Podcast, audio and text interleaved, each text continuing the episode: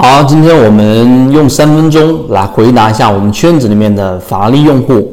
问的关于超跌突破的这一个指标的使用方法。那么今天呢，我们会把它分为几块内容，非常详尽的给大家去讲讲到底怎么样去使用。首先，我们先说第一个话题，就是超跌突破这一个指标。首先，任何一个指标，它都得有一个环境去适应，它没有任何一个指标是在。不同的环境里面都适用的这一点大家都明确。然后你从我们在圈子里面提供给大家的这一个啊，方便大家去寻找到这种强势或者超跌的这个指标，叫超跌突破这个名字上，你就能明白，它只取决于两种情况下我们会去使用。第一种是超跌，第二种是我们说的突破，也就这两种情况之下，才是我们用到这个指标的这种环境。那么今天我们先来说第一种环境，第二个话题呢，我先把这个指标的使用方法先简单的告诉给大家。它一共把一只个股的整个上涨、下跌、盘整分为四个不同的轨道。第一个就是我们说的下趋势，第二个是次下趋势，第三个是上趋次上趋势，第四个就是上趋势。四个不同的这一个线，把一只个股划分为不同的轨道。那在我们说的中间这个轨道里面的灰色震荡区域，就代表是一只个股正常的上涨或者盘整的区域。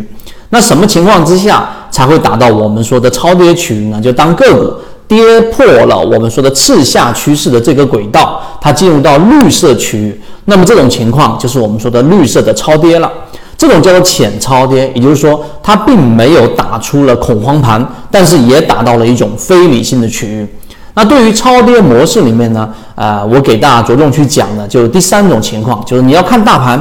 大盘在什么情况之下超跌的成功率更高呢？我们之前给大家讲过一个叫做无风险套利模型，就当市场的平均股价跌到熊线以下百分之七，或者是你用另外一个统计数据，我们在圈子里面也会详尽给大家去讲，当个股出现大面积的超跌。或者你用当出现蓝色或者说绿色超跌的个股占比数量，相比前面一个阶段大幅的提高到了可能百分之四十或者百分之三十左右的这种位置，那么这种情况之下就属于群体超跌。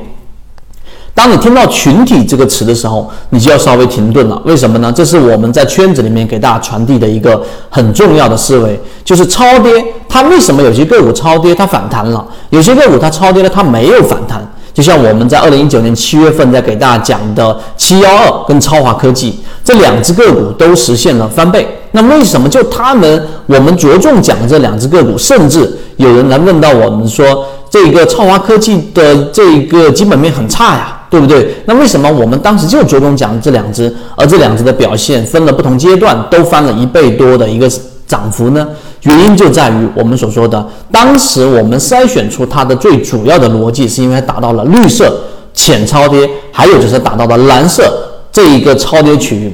蓝色出现超跌区域，就打破了下趋势，就最下面这根线跌到蓝色的时候是极为罕有的、极为少出现的。当这一个位置一旦出现，那么就意味着它出现了恐慌盘。所谓的恐慌盘，就是无限的个股、无限的持股者在里面进行了抛售，而且是非理性的抛售。你可以把它理解为像我们说的踩踏事件，个股打到非理性区域，它必然就会有一个物理反弹，就是我们所说的修复。那它必须符合刚才我们所说的这个环境，无论是绿色还是我们说的蓝色超跌，它。都必须要符合一个刚才我们说的群体超跌的环境，也就超跌的个股占比达到一定数量，它们就会形成一个共振，形成一个反弹。那么今天我们就把这一个呃超跌反弹的这个超跌突破指标，把超跌这个区域的这一个怎么样去用，以及环境告诉了给大家。那么明天下一个视频我们会给大家去讲一讲。到底怎么样去找到我们说的突破的